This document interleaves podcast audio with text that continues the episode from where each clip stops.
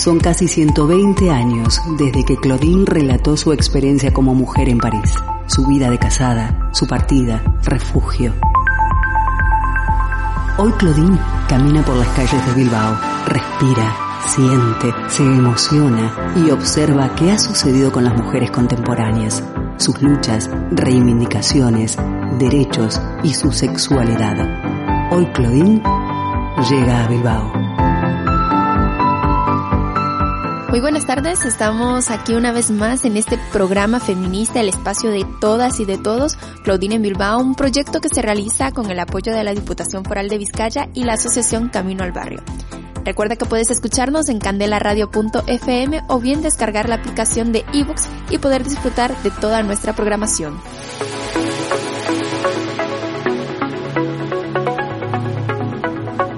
De espacio en espacio, de calle en calle, de realidad en realidad. Claudine se sensibiliza con las mujeres de hoy, toma nota, todo lo escribe en su diario. Hoy abrimos una de las páginas de estas memorias para hablar de en un programa anterior hemos conversado con Carlos Benistain, comisionado de la Verdad de Colombia, quien nos habló sobre la Comisión de la Verdad y los procesos de paz específicamente en ese país, ubicado en el extremo norte de Sudamérica. Hoy conoceremos uno de los proyectos más específicos que promueve el equipo de trabajo. Se le conoce como Nodos. Su trabajo principal es conectar las historias del exilio con los procesos de Colombia y así construir testimonios que desde dentro y fuera del país demanden la verdad la justicia, la reparación y la no repetición. Conoceremos la historia de Lorena Capnal, una feminista comunitaria de Guatemala e integrante de la red de sanadoras ancestrales. En la primera parte conversaremos sobre los nodos, conectando desde el exilio. Para ello contaremos con la voz de Alejandra Sepúlveda, quien trabaja desde el País Vasco. En el segundo bloque vamos a conversar con una de las entrevistadoras y nos va a contar sobre historias para narrar la paz más allá de Colombia. Las mujeres somos la mitad de cada pueblo. Para Lorena Cagnal, ser mujer feminista y defensora no es nada fácil, todo lo contrario. Es un camino lleno de complejidades, de indignaciones, de reivindicaciones, de luchas y cansancio. Por ello promueve la sanación como acto político, pero también de amor, de reconocer a los cuerpos enfermos y cuidarlos para que puedan mantenerse presentes en las manifestaciones y en los diversos reclamos. Lorena Cagnal es una mujer transgresora del pueblo yincamaya de Guatemala. Se define como feminista y defensora comunitaria y reivindica los derechos de sus compañeras guatemaltecas. Definirse como defensora significa defender el territorio, las tierras ancestrales, los bienes naturales, el agua, los monocultivos y la vida misma. Su camino feminista inició cuando se dio cuenta que hay diversas formas de ser feminista, pero ninguna teoría le interpelaba como mujer indígena. Esos vacíos la motivaron a posicionarse en el feminismo comunitario, cuyo aporte principal es la sanación cósmica política de los cuerpos en relación con la Tierra para armonizar. Además recuerda que la lucha feminista es histórica, incluso antes de la colonización y que ha habido una continuación de discriminación, de violencia, de racismo y de capitalismo. Lorena Cagnal es integrante de la red de senadoras feministas comunitarias, en un contexto donde los cuerpos de las mujeres son criminalizados, judicializados, presos políticos, desaparecidos y asesinados. Hace un llamado a los procesos de sanación, de recuperación emocional y espiritual, porque desde los cuerpos es donde se han construido las opresiones del sistema patriarcal, el colonialismo y el racismo afirma la también socióloga, y es desde el mismo cuerpo donde radica la energía vital de emancipación, de la rebeldía, de la transgresión, las resistencias y el erotismo como energía vital.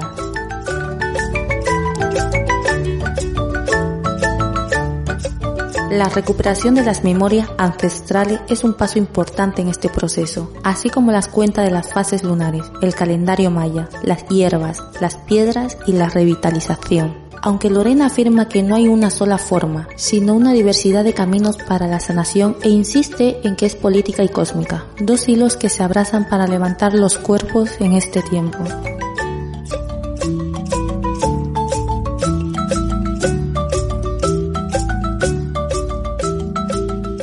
Cagnal también forma parte de la alianza frente a la criminalización contra defensoras y defensores de los derechos humanos y bienes naturales, desde donde recuerda que la violencia sexual es una estrategia política que se utilizó en la guerra que se está imponiendo también en la actualidad.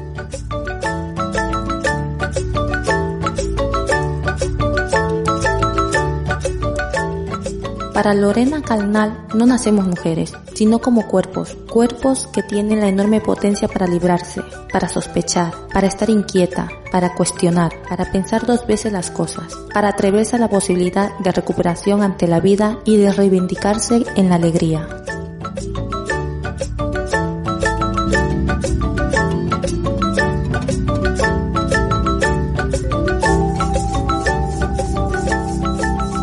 La sanación como un camino político es lo que nos propone Lorena Capnal y también esa reivindicación de los derechos humanos que son nuestro mejor instrumento. Lo dicen también estas voces extremeñas. Escuchemos.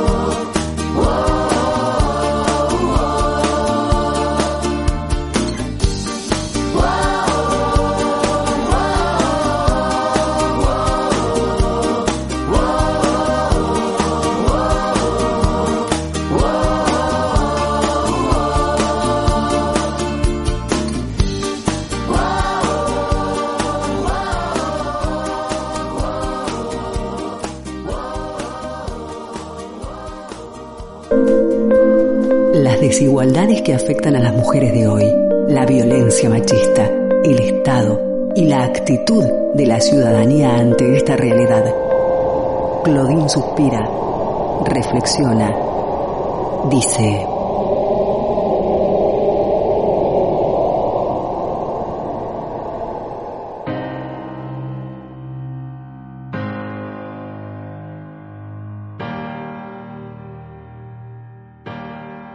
Narrar desde el conflicto es contar las historias de dentro, pero también esas historias desde fuera. Los relatos de las personas que se han visto forzadas a huir de sus propios países aportan esa otra mirada necesaria para buscar la verdad, exigir justicia y lo más difícil, la reparación y la no repetición. La iniciativa de los nodos de Colombia se ha organizado para recoger y conectar esos testimonios desde el exilio con Colombia, en Europa, Norteamérica, Centroamérica, Suramérica y la región andina, se han establecido grupos de trabajo para escuchar esas voces y las diferentes situaciones que les atraviesan. Los nodos también trabajan desde el País Vasco y para conocer cómo se organizan vamos a conversar con Claudia Alejandra Sepúlveda, quien tiene una amplia experiencia en acompañamiento psicosocial a víctimas de conflictos armados, mujeres víctimas de violencia sexual, desaparición forzada, desplazamientos y migración forzadas, personas refugiadas, apátridas y en riesgo de exclusión. Muy buenas tardes, Claudia Alejandra, ¿qué tal? Hola, Sayuri. Gracias por la invitación. ¿Cómo prefieres, Claudia o Alejandra? Como quieras, como te fluya. vale, entonces, entonces Alejandra, que es como más, más te he conocido, pero bueno, es un placer contar contigo en los micrófonos de, de Candela Radio, aunque es un tema bastante eh, de, de mucho peso, ¿no? Porque hablar del exilio no es nada fácil, más cuando hay diferentes formas de vivirlo, diferentes formas en que atraviesan a las personas que han tenido que huir de sus países, ¿no? Sí, es un tema bastante complejo. Eh, bueno, en el caso de Colombia, además, porque ha sido un tema muy invisibilizado y cuando se ha hecho visible se hace de una manera muy estereotipada, ¿no? Llena de prejuicios, llena de, de suposiciones. Entonces, sí, no es fácil. Además, todas las consecuencias o todas las afectaciones que trae el tener que exiliarse pues tampoco son fáciles de, abordar. Entonces hay complejidad tanto en Colombia como con las mismas personas que salen, como con las mismas sociedades a las que llegan esas personas, etcétera. Vamos a, conversar un poco, hemos hablado ya eh, a manera general de qué es la Comisión de la Verdad, qué son los nodos. En tu caso, me gustaría saber, los nodos en el País Vasco nacen a inicios de, del año 2020. ¿Cómo se organizan y quiénes lo conforman? Sí, la verdad es que el nodo del País Vasco yo diría que es de los últimos en constituirse. Mm, efectivamente fue en febrero del, año pasado y, fue un trabajo, bueno, ha sido un proceso, ¿no? Em, yo empecé con la Comisión de la Verdad desde que el comisionado Carlos Martín Beristain estaba haciendo un poco el mapeo, el sondeo de, de, cómo organizar el trabajo eh, con las víctimas en el exterior. Yo soy voluntaria de SEAR, entonces eh, tuve la posibilidad pues, de estar con el comisionado y SEAR en, en, reuniones preparatorias. De allí fueron surgiendo como ideas de trabajo. Eh, SEAR es una de las organizaciones que más apoya el, el trabajo de la comisión, porque además de una, una trayectoria y un, un trabajo muy importante con el exilio colombiano. Y se empezaron como a desarrollar ideas, eh, digamos, a, a, un nivel muy pequeño que era pues entre las personas que nos reuníamos con el comisionado. Después se vino el apoyo del gobierno vasco a través de financiación para poder realizar actividades y con esa financiación eh, se, eh, se realizaron aquí varias cosas. Entonces, a raíz de esas actividades que se realizaron, pues consideré que lo importante era también comentarle a la gente colombiana que había aquí, ¿no? Y no, no solo a las víctimas, sino en general. Y realicé una serie de reuniones mm, informativas mm, para, para contar un poco lo de la comisión, pues que qué se quería hacer, qué se pretendía hacer, hacia dónde quería ir. Y a raíz de esas reuniones, pues bueno, fueron llegando personas interesadas, personas colombianas además en su mayoría, interesadas pues no, solo en informarse, sino también como, como en apostarle un poco al trabajo de la comisión. y así se, se creó el equipo, o sea, nos fuimos reuniendo hasta que se dijo, oye, pues igual igual no, no la jugamos más como, como un equipo de trabajo y apoyamos un poco lo que la comisión quiere hacer. Y fue más o menos así. La, verdad es que fue de manera muy espontánea también, mm, como todos los nodos ha sido algo totalmente voluntario, porque imagino que, que el comisionado te habrá dicho que estos son equipos voluntarios. Mm, y bueno, pues mm, ese fue nuestro inicio. Así que vamos, como dicen por ahí, vamos lento pero seguro y, y desde el año pasado entonces ya, ya nos constituimos como nodo. Y además de, de, esas reuniones que dieron inicio a, a formar esa iniciativa de, del nodo del País Vasco, ¿Hay algunos factores eh, que demostraran esa necesidad también en cuanto, por ejemplo, a, si hay personas que han buscado el exilio específicamente aquí en el País Vasco o empezaron directamente para realizar algún diagnóstico y ver cómo estaba la situación de las personas de Colombia en el País Vasco? Eh, sí, en el País Vasco hay población exiliada de Colombia sin embargo, el objetivo nuestro y el de la comisión no es solo el trabajo con, con las personas exiliadas, ¿no? Eh, temas como el exilio y temas como el conflicto pues le competen y debería ser de interés para todas las personas colombianas. Lo que busca la comisión, por ejemplo, es dar una explicación de ese conflicto y en esa medida nos interesa a todas las personas colombianas, independiente del motivo por el que hubiéramos salido de, por el que hayamos salido de Colombia, incluso a la misma Colombia en Colombia, ¿no? Le, debería interesar. Entonces nuestra posición ha sido de, de informar a toda la población colombiana, de hacer esfuerzos por, porque todo colombiano y toda colombiana eh, se entere de, de, lo que la comisión, también teniendo en cuenta lo que significa una comisión de la verdad, el, el legado que espera dejar, la trascendencia que, que su trabajo tiene para la historia de, un país como Colombia. Entonces, digamos que en todo lugar donde haya personas colombianas y haya interés por apoyar la comisión, puede existir un nodo. O sea, que no va directamente amarrado a, al tanto porcentaje de la población de tal lugar eh, debe ser exiliada o algo así. No, no, no, simplemente donde donde haya interés y donde se vea que, se pueden realizar acciones. En Euskadi, como te decía, hay personas refugiadas, no es el lugar de, de España o del Estado español con el mayor número de refugiados colombianos, podrían ser otras como, como Andalucía, como Madrid, pero hay un buen número, hay un buen número de, de personas exiliadas aquí, sobre todo entre Bilbao, Castell y San Sebastián. Bueno, y además, nada, que, además el número de personas colombianas dentro del País Vasco también es, también es grande. O sea que somos un colectivo grande dentro del País Vasco. ¿Y cómo ha respondido ese colectivo colombiano a esta iniciativa, a las informaciones, a las actividades que, que han realizado para, para dar a conocer qué está pasando y qué es el conflicto de Colombia?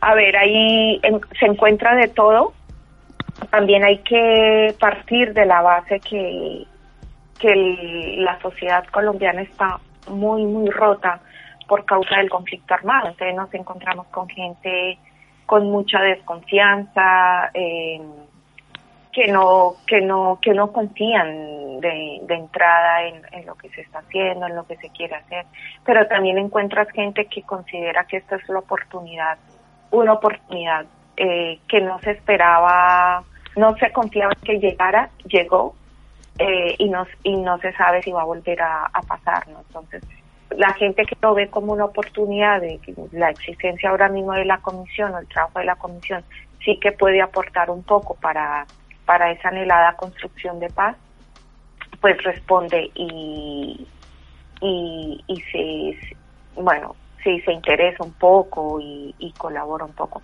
También es cierto que lo de la pandemia no nos ha ayudado para nada.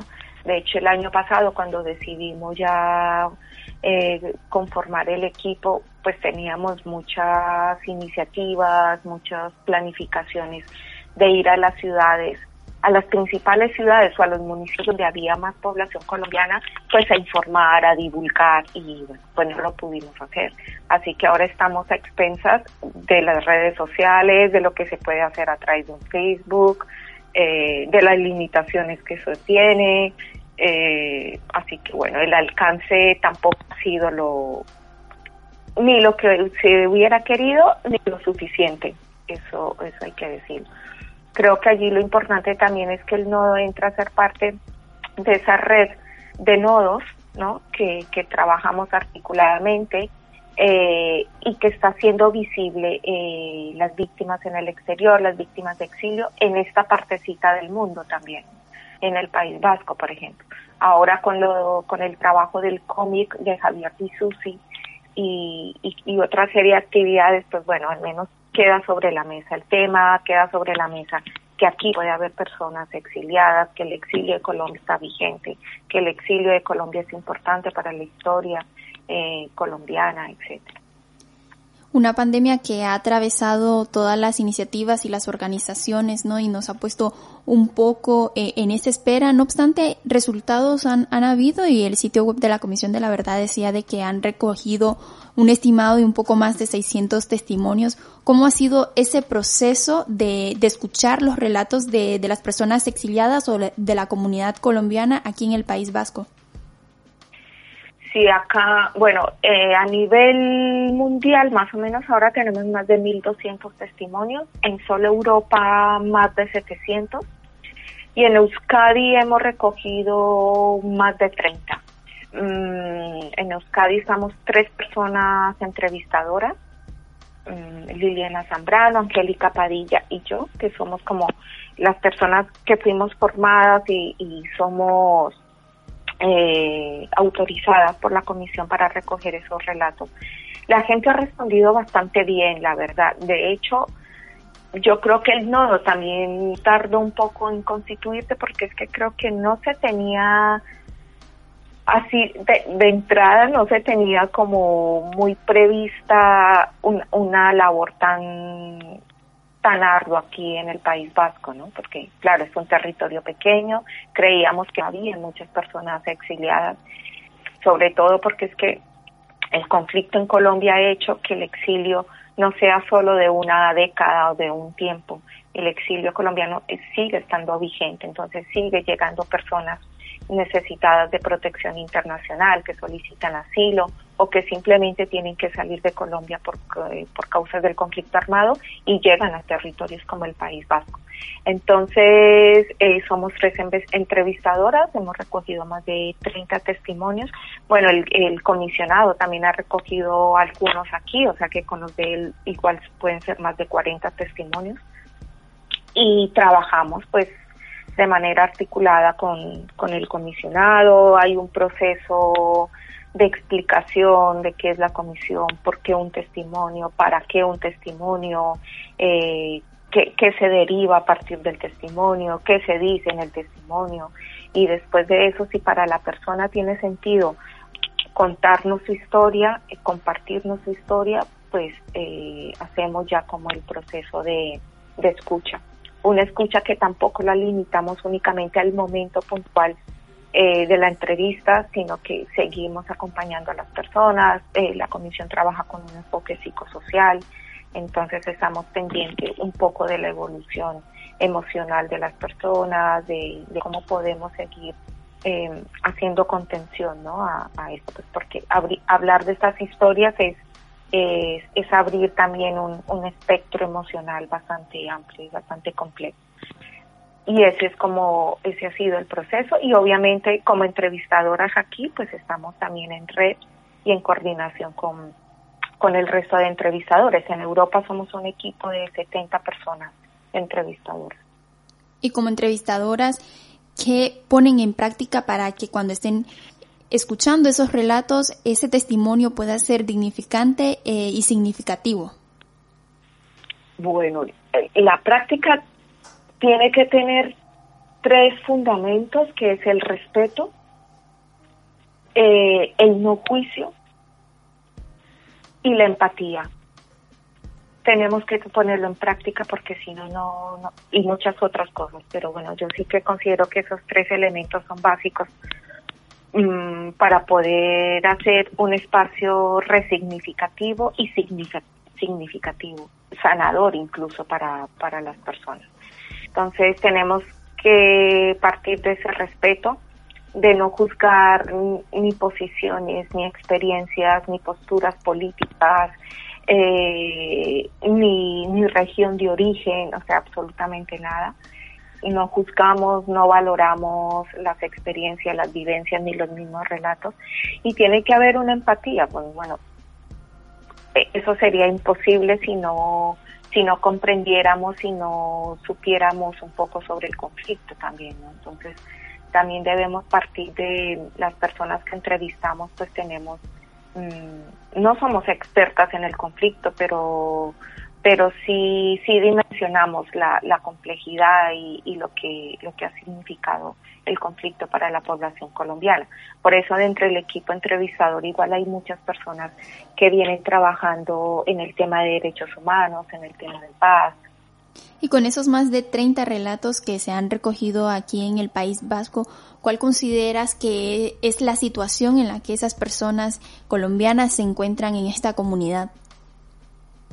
Uf, mira, es algo muy complejo. Es que todo lo del éxito es complejo. eh, y yo, diría, yo no diría solo en esta comunidad, porque parte de los impactos, de las afectaciones que vemos, es que precisamente a los países donde se llega, en este caso a los europeos, se pierde mucho y se pierde algo como ser sujeto de derechos, se pierden oportunidades, se pierde la valía como persona, como profesionales en el caso de quienes llegan con estudios. Mm, se, se pierde una valía incluso como sujeto social también. Entonces no, no es solo el lugar donde esté y, las condiciones en las que esté, sino, sino lo que internamente eso, eh, eso significa para, para las personas que se ven forzadas a exiliarse. Eh, en particular, el Estado español tiene un sistema, en el caso de las personas que solicitan protección internacional, mm, pues que no es garante de la protección para, para las personas colombianas y esto conlleva que las personas, uno, o sea, salen de Colombia por falta de protección, llegan a un país que supuestamente les puede brindar protección, no es así y son personas totalmente vulnerables y, y quedan en un ciclo, en un ciclo porque además es muy largo eh, de desprotección, ¿no? Y de vulnerabilidad. Entonces encuentras personas desde las que llegan y totalmente se anulan mm, porque ni sus estudios ni, ni lo que sabían hacer a nivel laboral o algo aquí les vale y deben, deben buscarse la vida de diferentes maneras y en otros ámbitos y encuentras personas que logran resignificar esas mismas dificultades y, y, sacan también cosas muy bonitas, ¿no? Como, bueno, pues en, mm, puedes ver a alguna persona que te diga, bueno, pues esto es difícil, pero es mi oportunidad para aprender otras cosas, para aprender otros oficios, para aprender otros idiomas, pero eso va con el tiempo. Nada de esto sucede eh, ni siquiera dentro de un año, o sea, esto sucede a lo largo de muchos años, cuando las personas logran eh, salir un poco como, como, como de de, ese choque, ¿no? Pues podrás encontrar personas en todas las situaciones. Eh, también depende mucho del perfil de las personas que llegan. No, no es lo mismo las personas que se exilian y pertenecen a una organización, a un colectivo, o que tenían en Colombia un perfil activista o político muy definido, muy alto, y que al llegar aquí o algún otro país, pues tienen ya cierta red de apoyo o tienen unas habilidades para, para, para ir eh, y hacer unos procesos de integración más rápidos que una persona campesina eh, o una persona que sencillamente vivía en un en una vereda, como decimos en Colombia, que son las zonas más rurales, eh, en donde tuvo que salir, dejar su tierra y ya está, o sea, y, y tienen que partir a un, a un país europeo sin ningún tipo de apoyo incluso con, con medios económicos eh, totalmente precarios ya, ya de entrada. Entonces, mm, bueno, va a depender mucho de eso también, va a depender mucho de, de esa capacidad de las personas por, por salir adelante también. Aunque eso sí que hemos encontrado que es un factor común y es que las personas colombianas son muy, muy echadas para adelante, decimos allá, como que no se dejan aminorar por las circunstancias, la pasan mal, lo, lo, lo viven de una manera difícil, pero aún así son personas como, como siempre con, con mucha iniciativa y con, con, mucha capacidad y fortaleza para, para buscarse la vida y, y, poder salir adelante. A medida de lo que estás diciendo de, de, las personas exiliadas, no parece que todavía no terminamos de, de entender, de comprender qué es huir de un conflicto armado ni como sociedad, ni como instituciones, ni como Estado terminamos, parece, de, comprender esta frase, porque muchas veces parece que si no tenés esas pruebas de persecución directa y física, no se te considera eh, como una persona a la que se le pueda otorgar condición de, de refugio, ¿no? Sí, y sabes que con Colombia hemos notado algo muy triste y es que se niega que en Colombia ha habido y hay un conflicto entonces, una de las cosas que más nos dicen las personas en las entrevistas es que nadie les cree, o sea, que, que, de entrada se les trata como mentirosas. Mm, primero, porque eh, quienes solicitan la protección internacional, pues lo que tú dices, deben demostrar que eso es cierto, ¿no? Mm, claro, las pruebas que piden es que en Colombia son imposibles de de, conseguir justamente por la lógica de conflicto que tenemos. Por ejemplo, alguien que diga que fue perseguida, eh, pues acá le pedirán la denuncia en, ante las autoridades en Colombia. Claro, pero es que en Colombia ir a hacer una denuncia ante las autoridades puede ser más peligroso que la misma persecución de la que ya es víctima, ¿no? Mm, porque en la lógica del conflicto, pues hay actores eh, totalmente eh, aliados con, con, la, con las fuerzas públicas, con, con, las, con las instituciones, etcétera. Entonces, es como que no se entiende, no se termina de entender y a la vez hay como una negación de que en Colombia tenemos ese conflicto. Desafortunadamente, eh, después de los acuerdos de paz con, con las FARC, eh, mm, bueno, de esos acuerdos además surge la, la Comisión de la Verdad, mm, pues se dice que es que en Colombia ya no hay conflicto.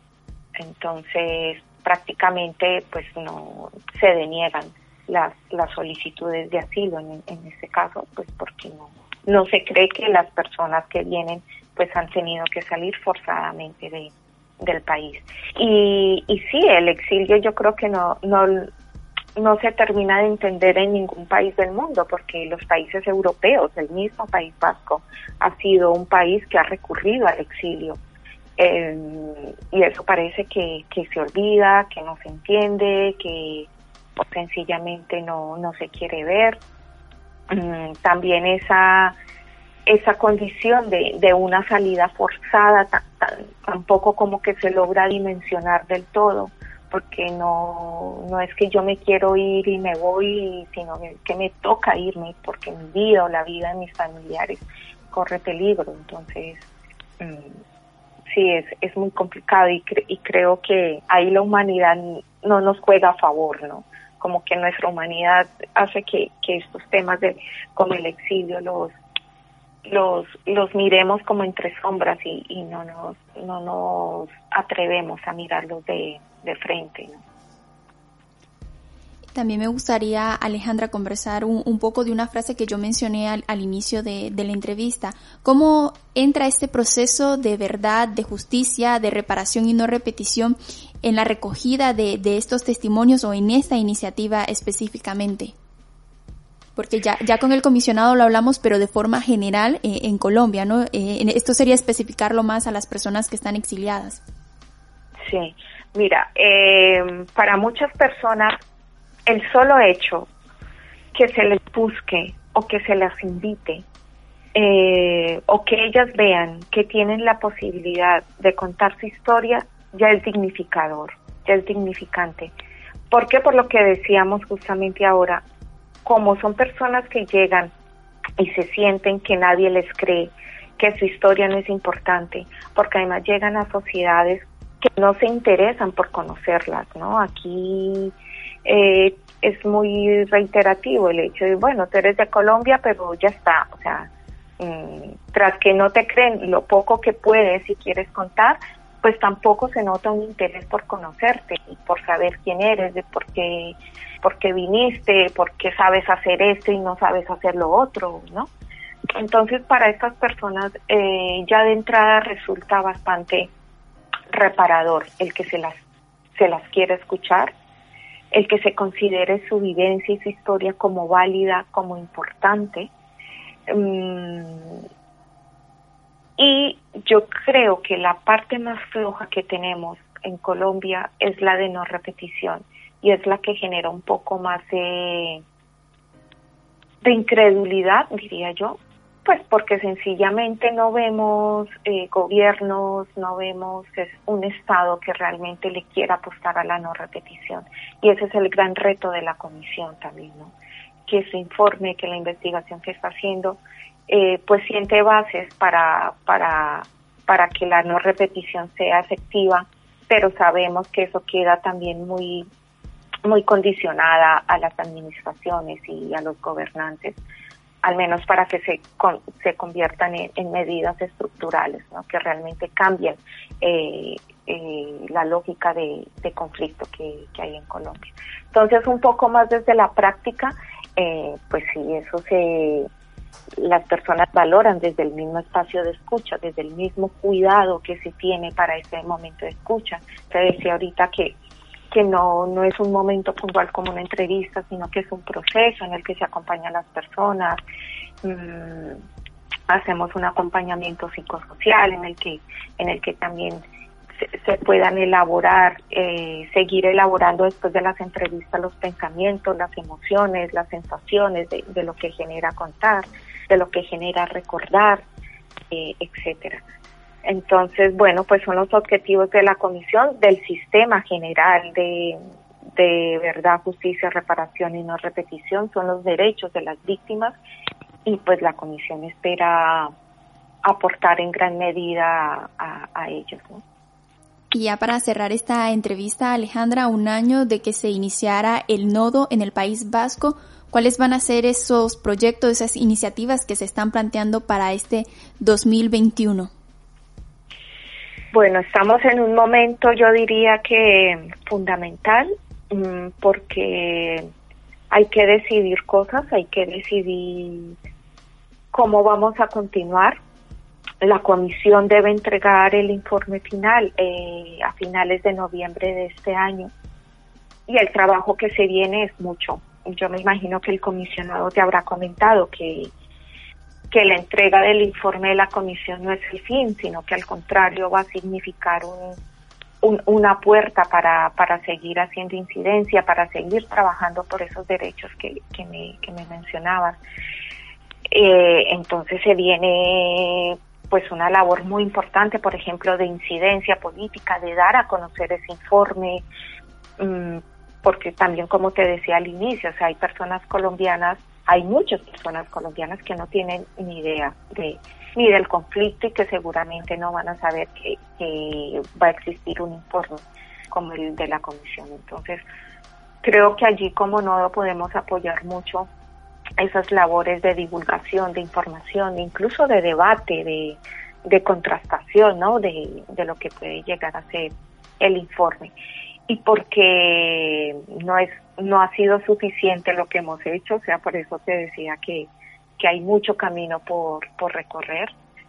Mm, y además que el informe no solo va a ser de interés para la gente colombiana, también para las sociedades en las que vivimos las personas colombianas y sociedades también que han tenido conflictos y eso. Entonces, eh, bueno, esperamos seguir por ese camino, esperamos que la pandemia este año nos dé un poco más de tregua y nos permita tener más acciones de encuentro, ¿no? De porque en, en esto también hemos visto que hay una parte importante y es lo humano, el, la cercanía, el contacto, eh, la presencialidad es importante para estos procesos de verdad, justicia y reparación.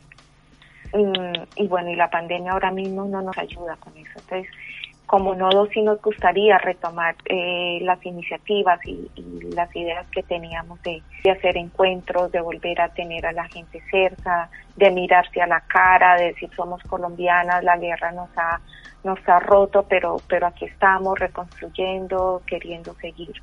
Entonces, bueno, habrá que esperar a ver cómo cómo fluye este año.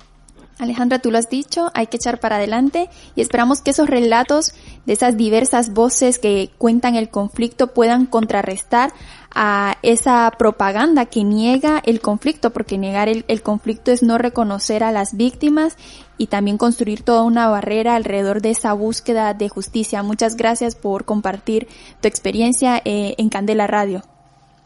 Eh, no, muchas gracias a ti y bueno, ahí quedamos. Seguiremos abordando el tema. Un abrazo, Alejandra. Un abracito. Adiós. En la segunda parte vamos a conversar con una de las entrevistadoras de esta iniciativa de los nodos, pero antes vamos a escuchar un tema musical. Se llama Violencia. Lo interpreta en esta ocasión Leonor González Mina, una letra compuesta por el maestro José Barros. El tema pasó a formar parte de la historia colombiana cuando Cecilia Silva la interpretó en la firma del acuerdo de paz entre el Estado y las FARC el 24 de noviembre de 2016. ¿Por qué no permites que reine la paz? Escuchemos. Oigo un llanto que atraviesa el espacio para llegar a Dios. Es el llanto de los niños que sufren, que lloran de terror.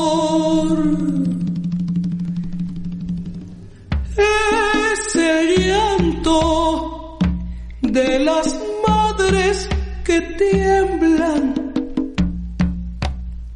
con desesperación. Es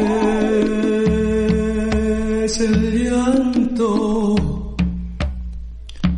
es el llanto de Dios.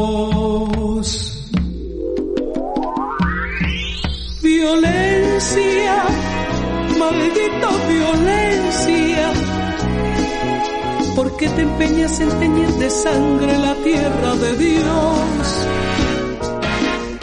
¿Por qué no dejas que en el campo nazca nueva floración? Violencia,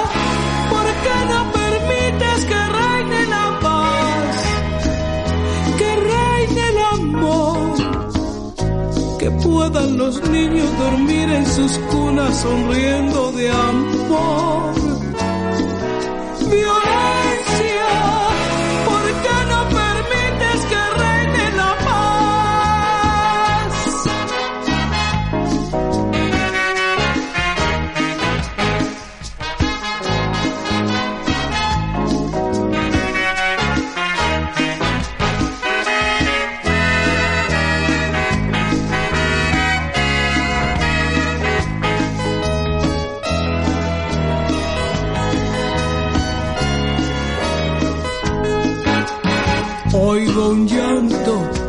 Atraviesa el espacio para llegar a Dios.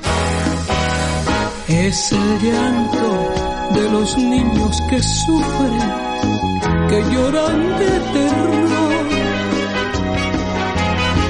Es el llanto de las madres que tiemblan con desesperación.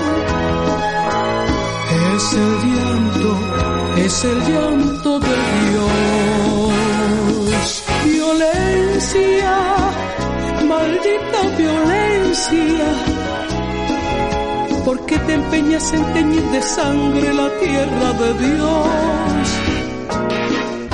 ¿Por qué no dejas que en el campo nazca nueva floración?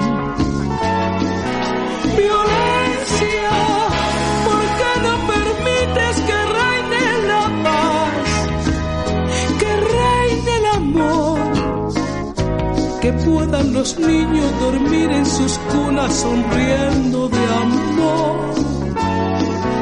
Violencia, ¿por qué no permites que reine la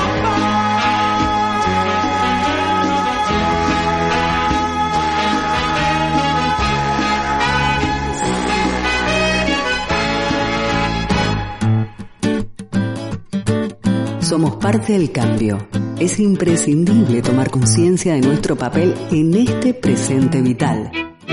Debatir, hablar, no estar de acuerdo. Hoy Claudine dialoga con...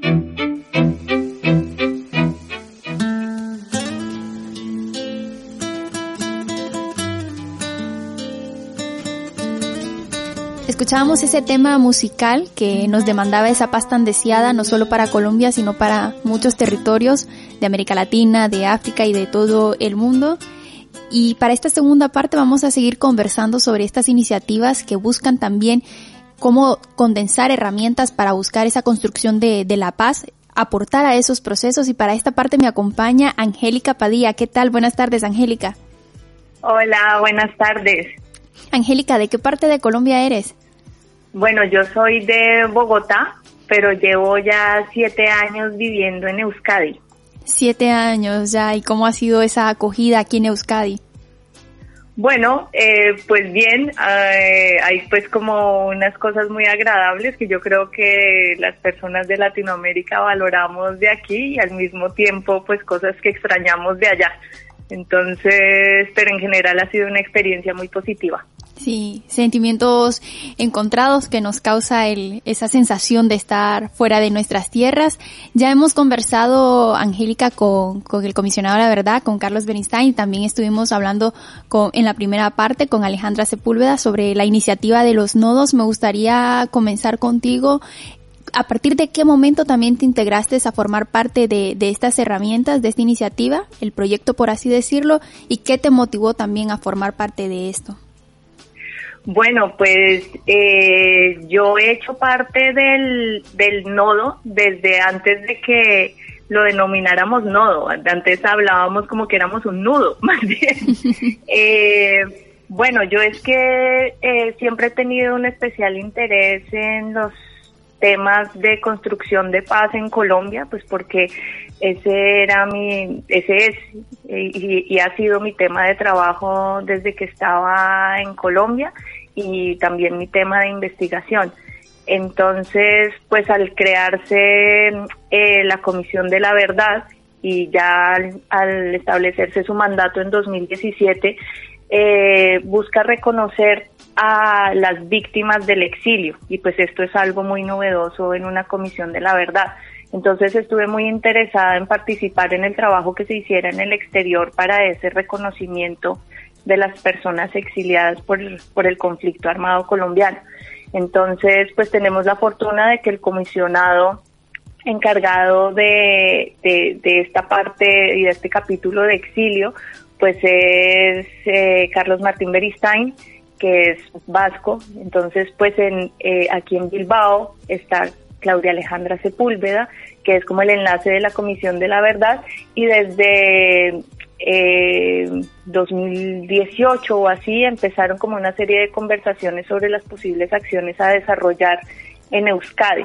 Más adelante se conformaron distintos grupos de trabajo que hemos denominado nodos y pues finalmente eh, pasamos de ser de un nudo en Euskadi a conformarnos en un nudo de apoyo al trabajo de la Comisión de la Verdad en Colombia y de enlaces también, ¿no? De, de esas comunidades que están en el exilio con, con Colombia, con las historias que has escuchado de esas personas que están fuera de, de, sus territorios, ¿cómo describirías el significado del exilio más allá de ese concepto que se suele dar en, en los libros? Bueno, pues eh, la verdad es que eh, migrar es difícil para todas las personas que hemos dejado nuestro país en algún momento. Eh, si bien pues hay unos procesos que son más fáciles que otros, eh, pues hay como un sentimiento de desarraigo común. Hay pues como la, se encuentra uno en la situación de encontrarse con una nueva realidad, con una nueva cultura, donde los códigos que uno maneja y a los que está acostumbrado pues no funcionan y pues hay todo un proceso de adaptación y si bien pues eh, hay como esa alegría de encontrarse con lo novedoso, al mismo tiempo pues la familia, los amigos, las costumbres, elementos de la cultura pues se extrañan. Para el exilio esto pues digamos es importante pero luego está el hecho de que tú te viste obligado a salir de tu país a causa de la violencia política. Eso significa que las personas que están solicitando protección internacional han tenido una experiencia de violencia muy importante a la que la, la única salida que han encontrado ha sido abandonar el país. Y la mayoría de las personas que se han visto obligadas a hacerlo, pues no querían hacerlo. Fue como una forma de salvar la vida. Entonces, a, esa experiencia traumática de, de, violencia, pues se suma un viaje bastante, por lo general, muy precipitado y luego las dificultades y los obstáculos que con la que se encuentra la población migrada cuando cuando viaja a otros países y pues aquí nosotras analizamos pues todas las dificultades que pasan las personas cuando llegan a España y en particular pues al país vasco. Hablamos que el conflicto, o bueno, los conflictos por sí mismos tienen demasiadas aristas en los diferentes países y en Colombia todavía más. ¿Cuáles son esas situaciones más específicas que obligan a las personas a salir de, Colombia, ya sea por el conflicto en mismo o por una consecuencia del conflicto? Pues mira, eh, el conflicto colombiano es un conflicto bastante complejo. Eh, digamos que más de cinco décadas de conflicto armado es un conflicto que se ha ido transformando y en el cual han entrado en, en, relación distintos grupos armados. Eh, por lo general, las personas que solicitan protección internacional y asilo, eh, pues eh, se han enfrentado a distintos desplazamientos internos forzados en Colombia y al continuar la amenaza a la vida y la sensación de desprotección por parte del Estado, entonces ven la como única salida pues salir del, del, del país. Entonces, en los testimonios que ha alcanzado a recoger la Comisión de la Verdad, se ha identificado que, eh, digamos que la, lo que ha primado en esas causas que del exilio ha sido la amenaza a la vida y, esa falta de, de percepción de seguridad. Una vez recopilados los testimonios de esas personas que han, se han visto obligadas a salir de Colombia, ¿qué les permite esas entrevistas? Bueno, eh, claro, la, Comisión de la Verdad tiene que entregar un informe eh, que esclarezca los hechos ocurridos en el marco del conflicto armado y las vulneraciones a las víctimas. Para eso, entonces, tenemos que recoger la información, porque muchas vulneraciones de derechos humanos han quedado en la impunidad. Entonces, la idea es visibilizar aquello que no conocemos y que le ha pasado a muchas personas. Para eso entonces se necesita entrevistar y recoger los testimonios de las personas que han sido afectadas por el conflicto armado. Eh, pues en Colombia existen las casas de la verdad y en el exterior estamos los nodos de apoyo a la Comisión de la Verdad. Entonces nosotras, por ejemplo, en Euskadi somos un grupo de tres entrevistadoras que pues estamos formadas para ello y a partir del enfoque psicosocial que adopta la Comisión de la Verdad, pues nos acercamos a las personas, les pues eh, primero presentamos como el mandato, la misión y los objetivos de la Comisión de la Verdad y luego pues establecemos un diálogo en el que las personas pues nos cuentan eh, pues su, su, su experiencia de victimación.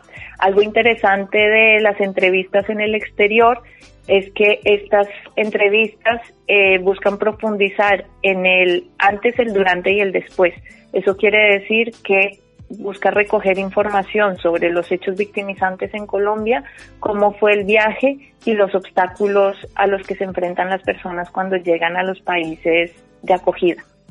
Entonces, pues eh, nos interesa documentar esos hechos y, digamos, fechas y situaciones y demás, pero también le damos un lugar muy importante a esa experiencia emocional de las personas, lo que significa abandonar el país.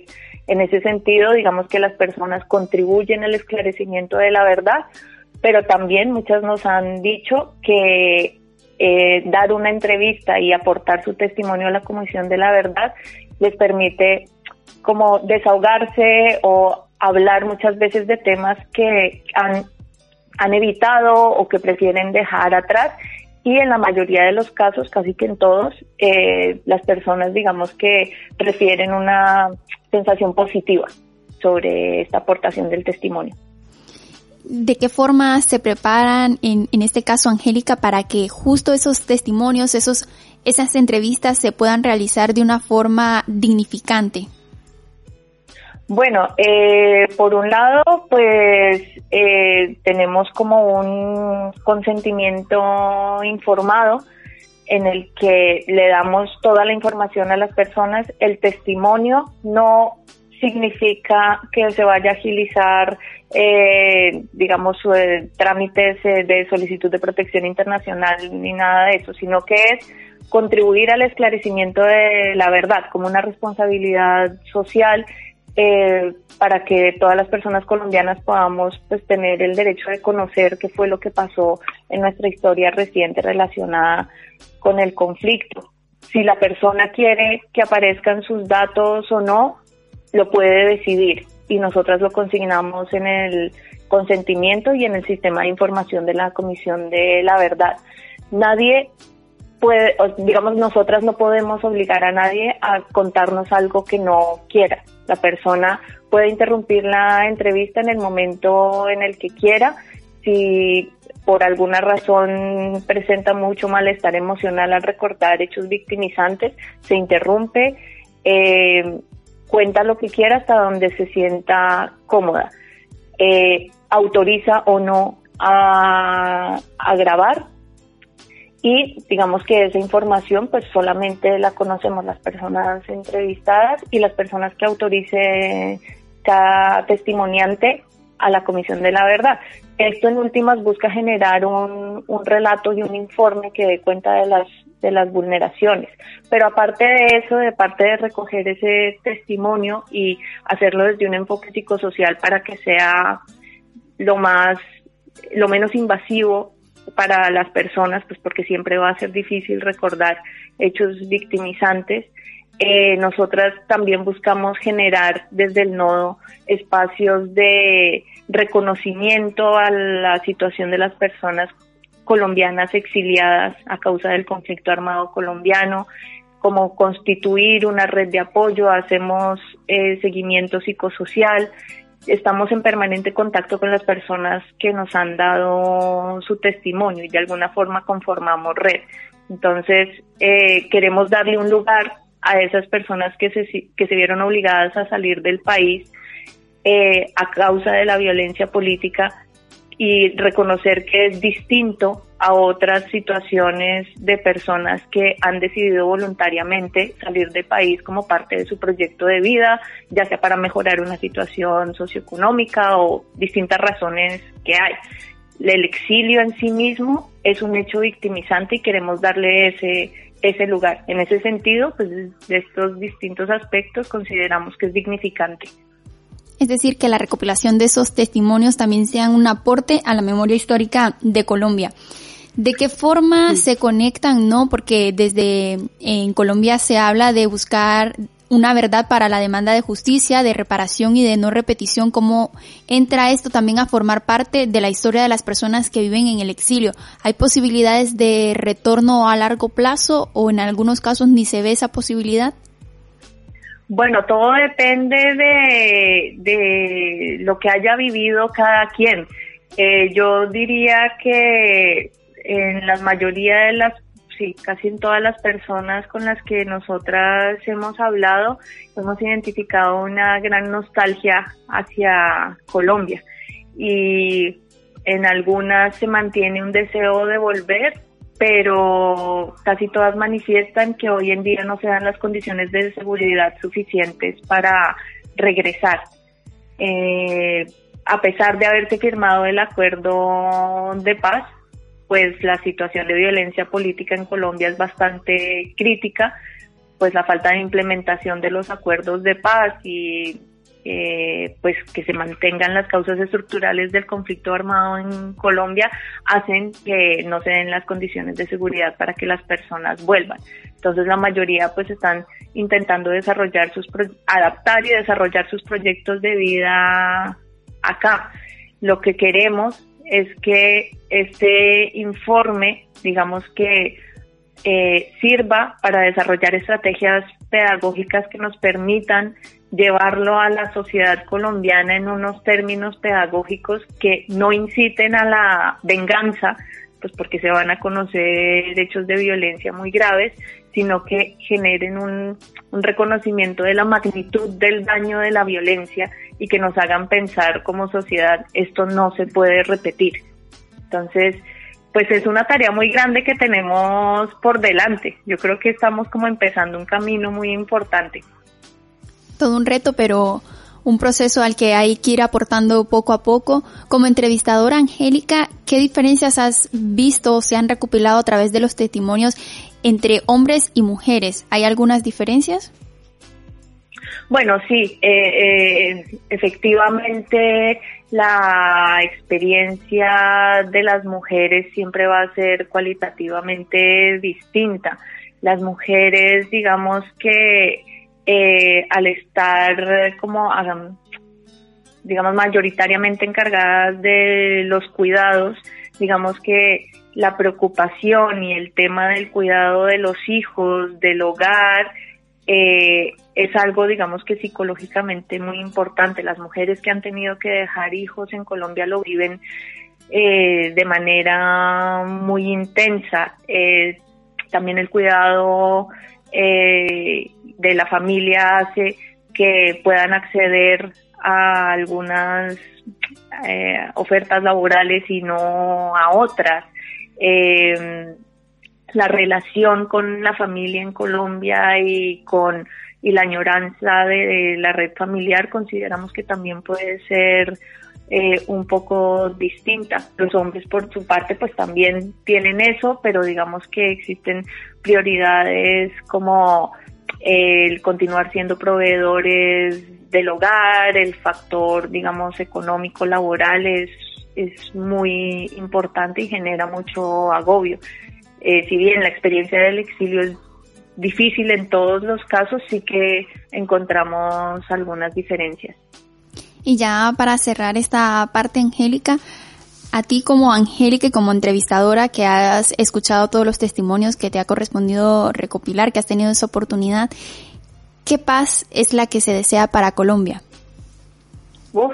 bueno, pues eh, una paz en la que en la que las personas eh, puedan desarrollar sus proyectos de vida de manera digna, sin necesidad de huir ni que los vean interrumpidos por la violencia. una paz en la que podamos desarrollarnos en distintos aspectos emocionales, laborales, educativos, profesionales, sin que eso se vea afectado por la violencia política digamos que una paz en la que no tengamos que huir del país por el solo hecho de pensar distinto o por el hecho de abogar por una causa que consideramos justa.